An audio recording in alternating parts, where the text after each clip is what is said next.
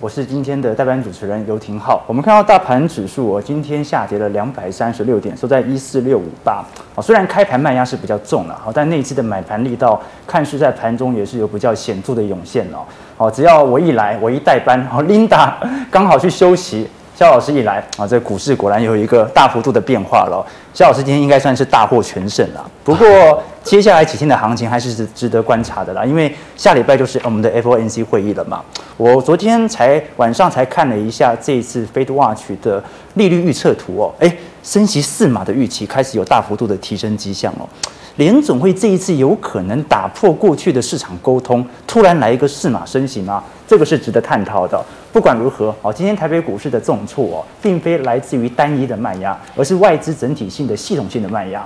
所以哦，昨天我们看到费城半导体指数啊大跌了六趴，台积电 ADR 也大跌了四个 percent。哦，今天台北股市肯定开盘的卖压很重，可是，在盘中的时候哦，这一波的拉起。是否意味着内资或者关股或者国安基金的护盘力道开始涌现呢？我们值得来跟各位多做一些留意和观察了。我先请教一下肖老师啊，我们一样从宏观慢慢的看到微观哦。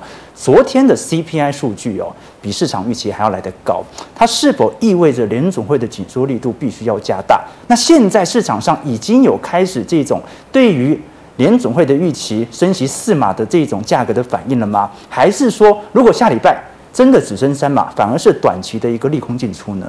啊，我想昨天美股会有这么大反应，是因为预期错误了。因为我们看一般的 CPI 来看，它从呃上个月的八点五降到八点三，没有如市场预期降到八点一。其实这个数字也还是可以接受的数字的。嗯。啊，比较让人家意外的是核心 CPI 哈，它冲上来几乎到近期的最高点。好，那联总会在看就是以核心 CPI 为主，因为一般 CPI 它有油价的波动。好，这个油价的波动，它是属于短线上的急涨急跌，所以它没有办法显示整个通膨的趋势。但是核心 CPI 就是把呃这个包括呃能源价格跟食品价格这种短期波动比较大的扣除掉，也就是这些比较有趋势性的通膨因子。以现在来显示呢，它还在往上哈，所以呃就是如果说以这个核心 CPI 来判断通膨到顶，其实它是一个问号。它还没有显示通膨到顶，那既然这个通膨显示它还没有到顶，那那可能对于呃这个联组会它对于通膨的预测，它又会去做调整。如果它调整认为这个通膨还没有到顶，那可能它后续的这个所谓的升息的力度以及缩表力度还会持续的扩大。哎，那我好奇哦，因为这一次我们看能源部分所造成的通膨因子，其实是持续在走皮的，反而是核心 CPI 的上扬力度啊，打破了过去两个月的下降格局。可是如果从核心 CPI 啊，因为它已经扣除掉能源，也扣除掉食品了，那到底它是意味着呃整体的通膨真的因为啊可支配所得收入减少之后，或者说实体的必须消费的金额必须增大，还是说？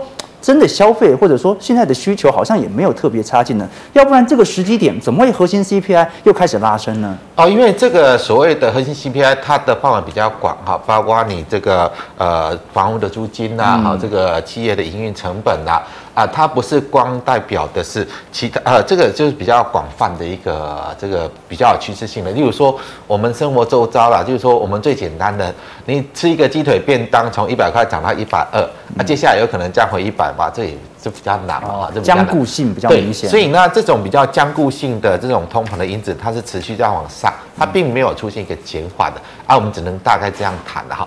那但是以今天来看的话，台股对这个美股昨天哦，这个跌幅蛮重的嘛，因为道琼跌了一千两百多点嘛，对啊，费半也跌超过六趴，纳斯达克也跌超过五趴哈。我们看一下今天台股的一个走势哈，啊，盘中的江波图来看的话，其实市场完全没有恐慌情绪嘛，哦，开低那开低是必然哈，因为外资会有卖，那外资今天的卖出的力道也没有很大，哈，因为你看今天成交只有一千八百亿。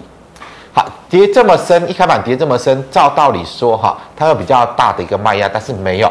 好，可以可能也是外资最近在台股的卖出的动作暂时也告一段落，所以我们看到在昨天跟前天外资是反向做买超的啊，因为呢昨天美股比较跌幅比较大，所以它稍微再做一个调节出来。那但是外资到这个阶段来看的话，其实它可能是一个阶段性的调整告一段落。啊，但是你要去提防啊，万一它下一波的这种调整波，呃，这个卖出的动作又出来，今天是没有看到了，但你要去提防接下来的一个状况哈。那我比较呃担心的是我们台湾的投资朋友没有人有任何的风险情绪，好，没有任何有任何风险意识，好，都没有人卖股票嘛，啊，今天呢跌下来开低之后就没看到任何的卖出的卖压，都是一直在持续逢低买股票，持续逢低买股票。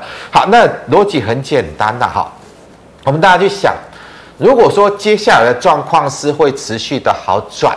还会持续的好转，也就是说，接下来包括这些上市企业的营收跟获利会开始持续的往上去成长。你现在买股票当然没有错啊，啊，因为代表的是未来行情是多头嘛。但如果说你也知你也知道，好，接下来这个景气是往下行的啊，包括接下来台积电呐，好像现在营收八月份很多创新高的，你要再去寄望它可以再去创新高的几率很低。好，毕竟这个市场在收缩嘛，啊，包括消费的力道在减弱啊，通膨又持续往上啊，这个升息啦，缩表的动作持续啊，整个库存的问题也难以解决。好，那接下来如果状况不会好转。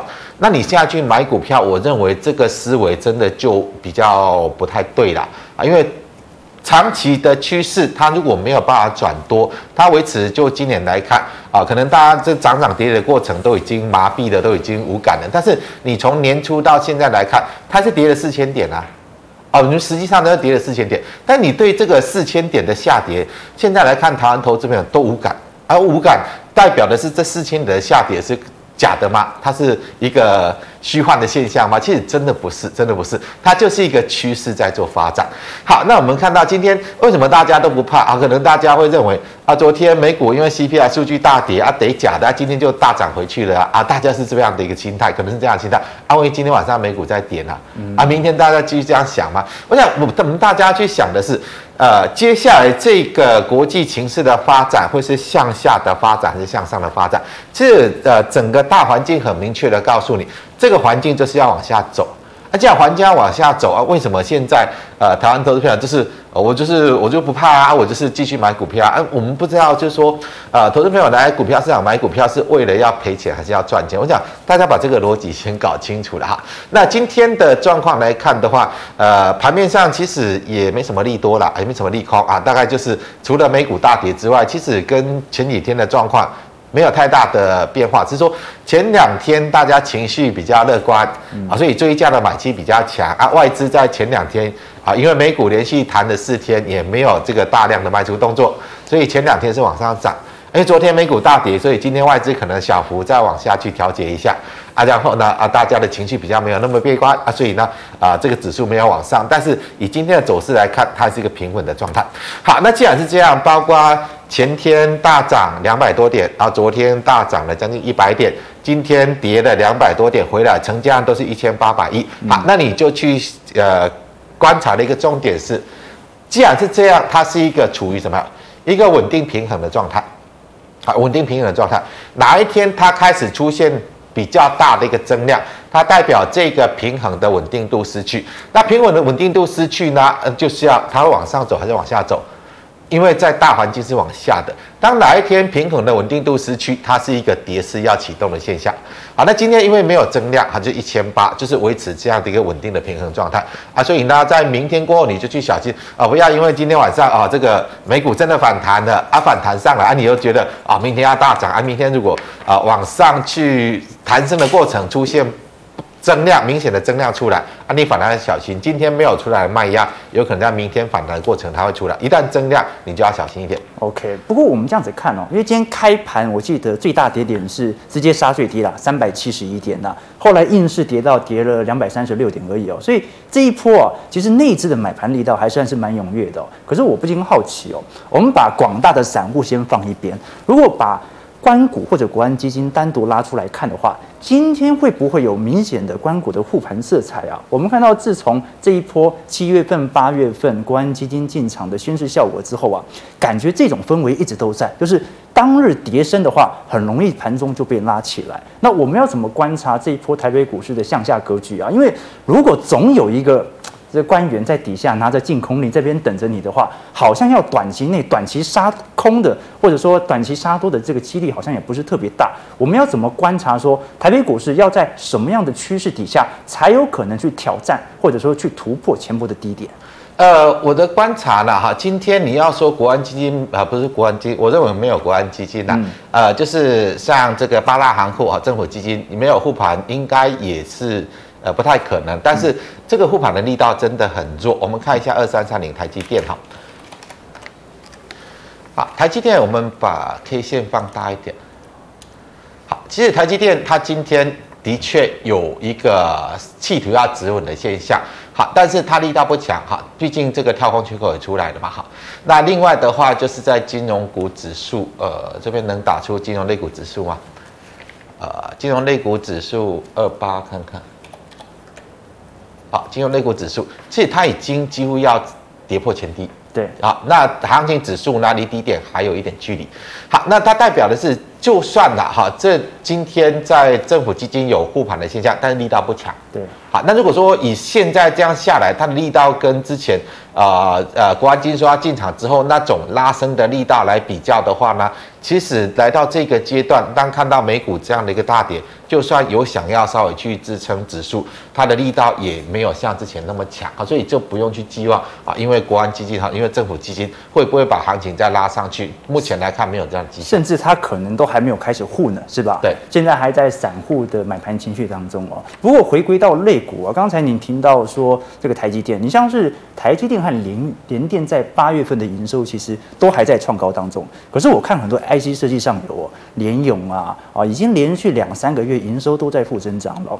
那到底是什么样的一个情况才会导致感觉在代工厂目前营收还在走高，但是 IC 设计上游却已经开始明显走弱的迹象？现在整个半导体的格局，我们要怎么观察？我想台积电跟联电的营收高峰大概就大概就是这个月，甚至最多到下个月了。因为你上游端的订单已经一直在减量了，一直在减量啊。那我们就拿台积电来来讲好了。苹果呢，可能因为它这个月推新机嘛，所以它在手机的这个啊这个所谓的晶片的方面呢，可能最近的订单还不会掉。但是苹果只是台积电的一个主要客户之一，其他的像包括 NVIDIA。好，包括像 AMD，好，包括像高通，包括像联发科，包括像华为，其实他们都已经大量的在缩减订单，因为他们今天在调降他们的一个营营收跟获利预期嘛。好，就算苹果撑着没有往下调降，但是它也不可能增长啊。嗯，好，那其他的都已经往下调降，也就代表接下来它的订单的这个进来的量，它会明显的缩减。那现在为什么还在往上冲高？是因为过去累积的。累积的订单，如果说它没有砍掉的话，它还是要把过去累积的订单把它生产完。嗯，啊，当过去累积的订单生产完之后，因为未来再接进来的单，它是明显的在往下降的，所以未来的营收，当累积的订单呃出货完毕之后呢，新的订单进来，它的制造出货它就会往下掉嘛。这是从呃整个上游订单下来的状况就是这样，所以你也不用去呃想说哦，台积电啊明明营收在创新高，为什么股价走成这个样子？那它是必然的，因为它在反映未来的趋势嘛。啊，我们现在虽然还没有看到，但它股价已经告诉你了，我大概营收高峰就是在这里啊。接下来呢，我会随着整体啊、呃、全球半导体景气的一个市况，因为大家都在往下掉了，我只是一个代工厂。我代工厂，我要生产的是来自于全球的订单嘛。嗯，啊，全球的这些呃可以下单给我的这些公司，他们都在往下调降它的营营运的目标了，啊，给到的订单当然就会就会减少，所以后续它的营收是必然要往下掉的，所以股价会先做反应嘛。所以整个第四季很有可能，我们就可能看到整个台积电营收的拐点就开始出现了。呃，应该很快啦，可能在下个我认为可能下个月就会见到。哦，那股价提前反应，那到时候就很恐怖了。不过我们拉回来来看哦，外资除了把台积电作为主要调节的对象之外啊，你像。是呃，我们讲的金控股哦，本身来看，它也是非常重要的调节的方向。你看国泰金本身在净值方面呢、今年已经是砍半了。也就是说，这一些以寿险作为主要营收来源的金控股啊，本身在投资的收益是今年是非常惨烈的哦。那这种金融股，会不会是外资在国际调节底下最首当其害的？我想还是有这样的几率哈，因为我们看到。这个公债殖率已经创新高了，对，也就代表它在这个债券的投资损失又在扩大，嗯，啊，像美股昨天这样大跌，你能保证它只跌一天吗？嗯，啊，万一接下来震荡了几天又大跌又创了新低呢？那在这个股票投资的部位一样，它的这个所谓的啊资产的减损又会持续的扩大。因为过去历年来看的话，股债双杀的年份其实不多。呃，通常没有这样的现象。那今年是刚好股债都跌很凶啊。这个这个原因我们要把它呃这个拉出来哈，因为一般股债是跷跷板，嗯、就是说经济景气好的时候股市会涨，嗯，债券会跌，嗯，然后呢经济景气不好的时候债券会涨，股市会跌。那今年为什么会出现这样的现象？是因为过去你要把原因找出来，因为过去十几年大家一直印钞票，所以呢。不管景气好不好，股债都同步上涨。嗯，利率下滑太多，嗯，钱太多，然后利率一直维持在低档都没有。景气虽然呃好了，但是它利率也是压在低档啊。嗯，好像今年才开始升息嘛。对，那，过去年景气多好，啊，利率有没有调？没有，它就是在低档。嗯，啊，今年才开始升息，啊，今年开始，所以它是一个比较呃过扭转掉过去整个金融市场的一个常态的状况，因为过去这十多年景气不管好不好，它利率就压得很。低，然后一直印钞票，印这么多钞票呢？要往哪里走？往股市走，往债市走，所以它形成的是一个资金的泡沫。OK，啊，那当现在资金泡沫要结束了，但这些债市的泡沫要消除，股市的泡沫也要消除，所以它是在一个除泡沫的的状态，所以才是股市同点。OK，那等于是说，在这种行情底下，啊，即使你是寿险公司，做一个非常稳健的资产规划，那很抱歉。不管你是持有美国公债、投资等级债、美国股市、台北股市，全部资产价格都在减损当中啊。所以也就是说，这一波金融股啊，第一，外资爱调节就会调节金融股啊；第二，它本身对于资产的联动度相对来看也是比较高的，所以反而可能还有再大幅破底的可能性。像国泰金上个礼拜才破底哦，那也就是说，接下来已经不是说下方是否能够有支撑的问题，而是到底会跌到什么时候？其实这个状况可以看得出来，其实就。台湾八大行库来看，已经没有资金在护盘了。哦，简单来讲，应该是这些呃，在两个月前受命政府要去护盘的这些八大行库，可能买到这个阶段，它的资金已经大概用了差不多，已经没有在资金可以再做护盘的动作。OK 啊，我我是完全没有资金可以操帮忙这个国家护盘啦。不过我们最后来看一下。的确，受到负面消息的这些电子股很很多利空了。可是，如果我们观察到一些生技股，最近反而有一点活蹦乱跳的感觉哦。那为什么在短期内这种资金会大幅度的回流到生技行情呢？因为我们今天的行情就看到这样的现象。因为呃，台湾投资人不管是散户投资人，还是说台股一些比较大户的一个所谓市场主力啦，啊，其实现在都还没有放弃在台股的一个比较这种炒作的行为。啊，但是当行情不好的时候，如果现在是大多头，那生技股很难有表现。嗯，因为那种值得投资的股票很多哦，大家往值得投资的股票去去买的话，那一些正常哦高成长性的股票，它会有一个比较强势的表现，它会吸走大部分的资金。嗯，啊，现在呢，现在因为股市是空头，嗯，所以呢，大部分的这种绩优股啦，这种呃正常高成长性的公司，它很难有表现。嗯，所以呢，它能够怎么做？就是往生技股去炒作，这个就是。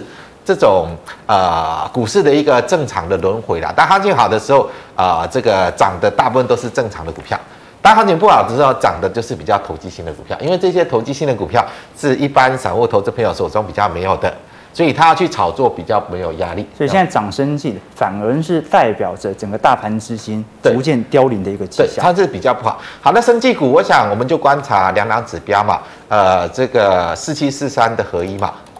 啊，但是这一波生技股啊，这一波炒作最主要的指标股，那它也是刚好，呃，这一天就是它的这个所谓癌症伤口用药在美国呃拿拿到认证嘛，拿到药证，可以在美国正式销售，所以它出现这一波涨势。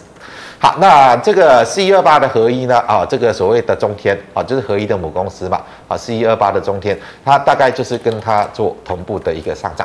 好，那今天中天创了新高，所以代表的是可能短期这一波生技股的炒作还没有结束。嗯，好，那什么时候这一波生技股的炒作会结束？你就观察这两张指标股，我认为会先转弱的会是中天啊，因为它是呃合一的母公司，它搭配到合一的新药题材，跟着合一涨上来。好，那因为它今天创了新高，所以代表的生技股这一波的炒作还没有结束。好，哪一天这个中天开始出现了炒不动了？开始有一个反转的形态，那你现在有炒作生技股的头寸，你就要撤出来。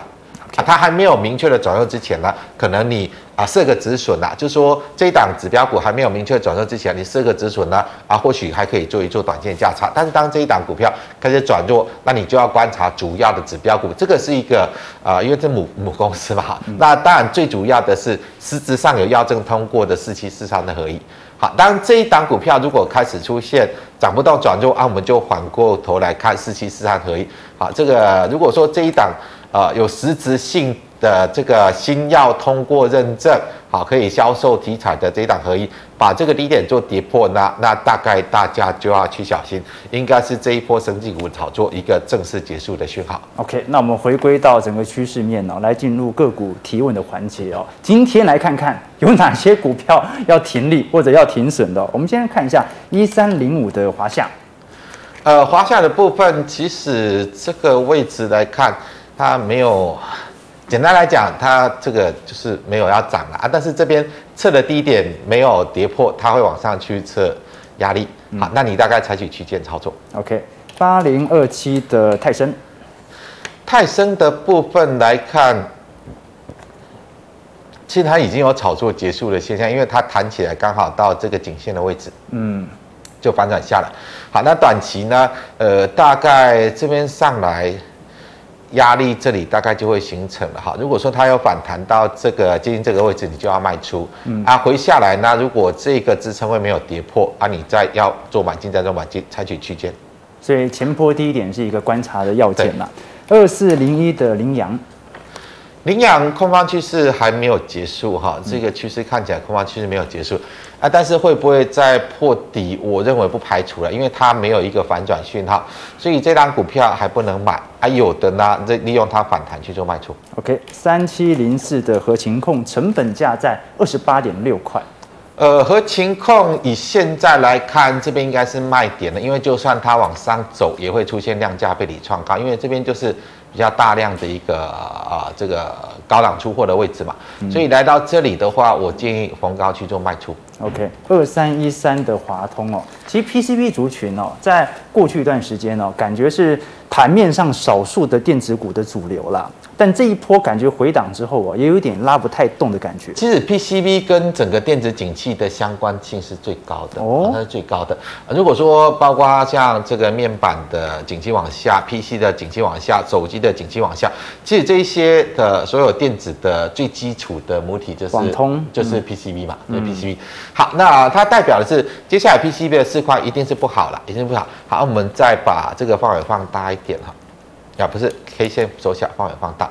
好，其实现在来看的话，它还是一个比较整理形态的。那短线上，我认为这边应该是逢高的卖点啊。如果说你还坚持要操作它，你等它再下来回撤支撑。啊，那一样采取这种比较区间的一个形态来操作就可以。OK，二三二四的人保，我最近听到一种说法，是说你像这些不管是 ODM 啊，或者是专业代工厂啊，在大陆因为封城的关系啊，好像近期库存没有再创高了。可那那很大原因可能是因为封城根本就没有产出嘛。那你像这一类哦，人保啊、和硕、广达。长年期其实现金股利的配发都不错，长年期都四趴到五趴的现金股利指利率哦，现在聊到八个 percent 哦，我们可不可以啊从两种角度来看，一种从技术层面，另外一种从长期层面来看的话，这个时候电子五哥是适合拿来做存股的吗？呃，如果说你要以比较长时间来看，存股应该是可以的，但是你不用去寄望它股价会怎么表现啊，你就纯粹就呃这个股息殖利率的一个角度来看，嗯，好，那如果以股息殖利率的角度来看，如果说有个七八趴趴啊，七八七八八趴的话，啊，明年就算 FED 利率调升到六趴，你还是可以存啊，还是可以存。啊，但是这种状况，如果以操作面来看的话，它这里要涨是没什么机会啊，它大概也是一个比较区间震荡整理的形态啊，会不会再往下落去破低？那这个倒不排除，好，不排除。因为如果说行情现在是一个空方趋势，未来还要再跌，还要再跌破七月份那个低点的话，它一定还是会受到市场情绪的影响。那我个人的看法，就算你要以存股的角度来买它，你可能等它跌破这个低点，再慢慢慢慢往下买，嗯，慢慢往下买，好，因为你越慢慢往下买呢，你可以拿到的成本越低，那你的殖利率就越高嘛。OK，三五二一的弘毅。呃，弘毅的部分它是纯粹炒作的股票，那既然是纯粹炒作的股票，啊，就比较难去判断。我们就以这一根最大量 K 线的位置，呃，作为一个防守点，哈，大概这个十字线嘛，好，大概这个位置你作为防守点。那没有跌破之前呢，它有可能继续炒，因为这家公司原本是做呃建筑行业的啊，最近呃改去生产一个 POS 系统，或者终端操作系统啊，它可能是在呃炒作它这个呃 POS 系统的一个题材，但是呃 POS 其实现在很多它不是什么高技术行业，很多公司都在做嘛，啊凭什么弘毅切入到 POS 系统就可以有这么大的一个？呃，投资性，我是认为它纯粹是一个题材炒作了啊，你就以这个位置作为一个防守点。OK，那我们再看一下，来看一下 YouTube 的投资朋友的一些提问哦。三五一一的戏码，呃，细码的部分来看，这一根已经有一个反转的 K 线出来了，所以这边我认为应该逢高卖了，因为这边已经有一个反转 K 线出来。然后隔两天，它也出现了量价背离过高，其实它的高点已经交代出来了。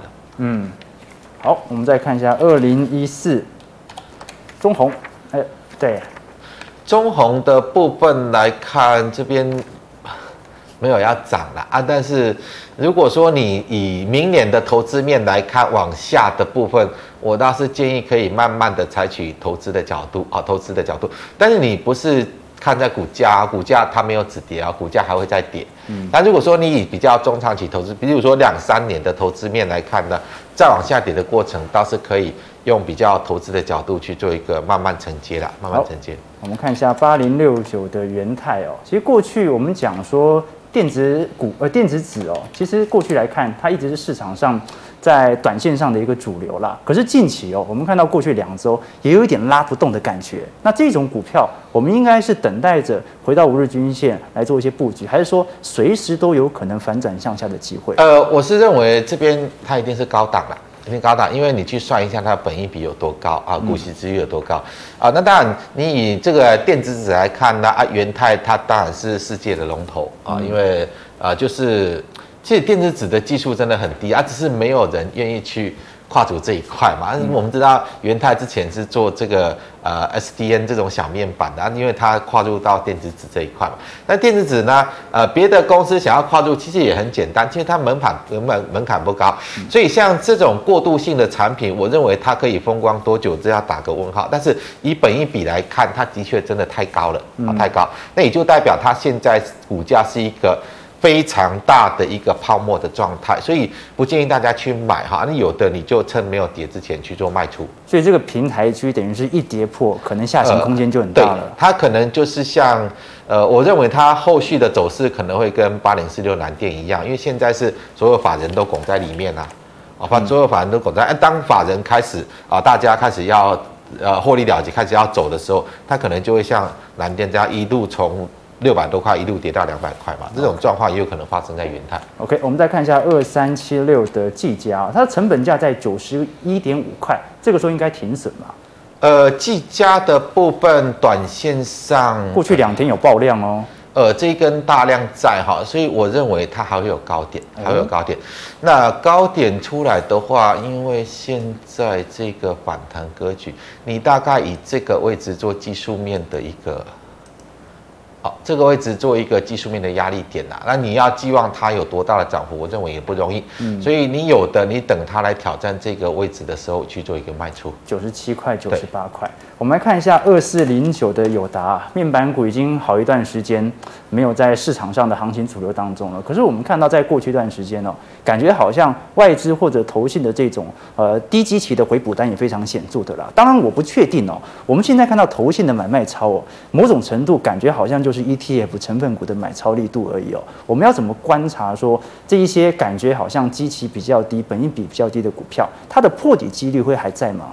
呃，如果说我们就产业面来看的话，我认为啦，这个低点还是有可能会跌破。嗯，那这个纯粹只是一个反弹波，因为它的股价走势是因为，呃，它之前已经领先大跌了，领先大跌，然后呢，这一段期间行情在反弹。那大概这段期间想要杀低的已经杀完了，嗯、然后随着一些法人可能认为它的基期比较低啊，做一些回补的动作，它就涨起来嘛。那回补动作涨起来到这个位置，我看起来好像已经遇到前面的反压，这边压力又出来了，因为你在。下跌的过程可能有人不愿意杀低，但是你谈到这个位置，这边套牢的就会想要去做解套。嗯，啊，既然已经遇到压力的，啊，会不会这波的买盘到这里没有办法去化解掉之前的套牢卖压？啊，会不会又转弱下去？我认为有这样的几率，所以这边有达，我是认为逢高去做卖出的，呃，这个操作的一个思维会比较好一点。OK，我们看一下三四九四的成妍。呃，成妍的部分它量已经缩掉了哈。嗯因为它已经出现了二度背离嘛，好，这个这一天是最大量，对，这冲上来哦，一度背离，二度背离，哦，它已经走进到三度背离了，嗯，所以这种这种股票就是逢高卖了，逢高卖，因为它的量已经缩掉，你要寄望它再往上去涨一段的几率很低，那、嗯、你就趁它没有跌下去前逢高先去做卖出。哦，这跟台北股市的月线图还真的有一点像啊，量在缩，但是股价还撑在高位。我们来看一下四一六七的。松瑞药，呃，这个我想它是跟涨的啦。那既然跟涨的话呢，你就观察这个我刚刚谈到的这种生技股的指标，就是四七四三的合一嘛。因为合一还没有转弱，所以短期它有可能还会在这里震荡。嗯、但是像它最近跟涨的幅度这么小呢，我认为这个位置你再去想要去抓它补涨，这个难度高一点。好，我认为这个不要去买。OK，不要讲。如果你要去拼的话，你就要去拼合一嘛。OK，啊，我想这它，因为它是纯粹被带动上来的，所以它本身应该没有什么利基点啊，你就呃不建议的，好不建议。但是你再去拼合一，万一它真的转弱了，好，但是呃，生意股就建议大家设好停损的。啊，是好停损，就算你要进去做一个短线的价差操作，你是好止损，然后指标股你把那个合一跟中天这两张指标股啊、呃、盯着看啊，万一他们转弱，那你升级股的炒作就能测出来。OK，我们再看一下六二四五的利端，呃，利端的部分来看这个走势，我们再把范围放大，K 线缩小，K 线缩小。哦，它已经炒到这个样子。啊，这个我比较难去做判断，因为呃，我们可以先放大一点，你用技术面的一个角度来看了哈，它这边是一个量价背离创高了啊，所以它短线上你不要去买，嗯，因为短线上你在量价背离创高的位置去买，你很容易买在高点，嗯，好，但是你可以把这一根大量的位置设为一个防守点哈，嗯如果说你有的，那你可以先抱着，然后把这个。这个位置设为防守点，也是今天的低点呐，不能再跌破，因为如果跌破，它就是反转啊，因为这边是最大量的位置。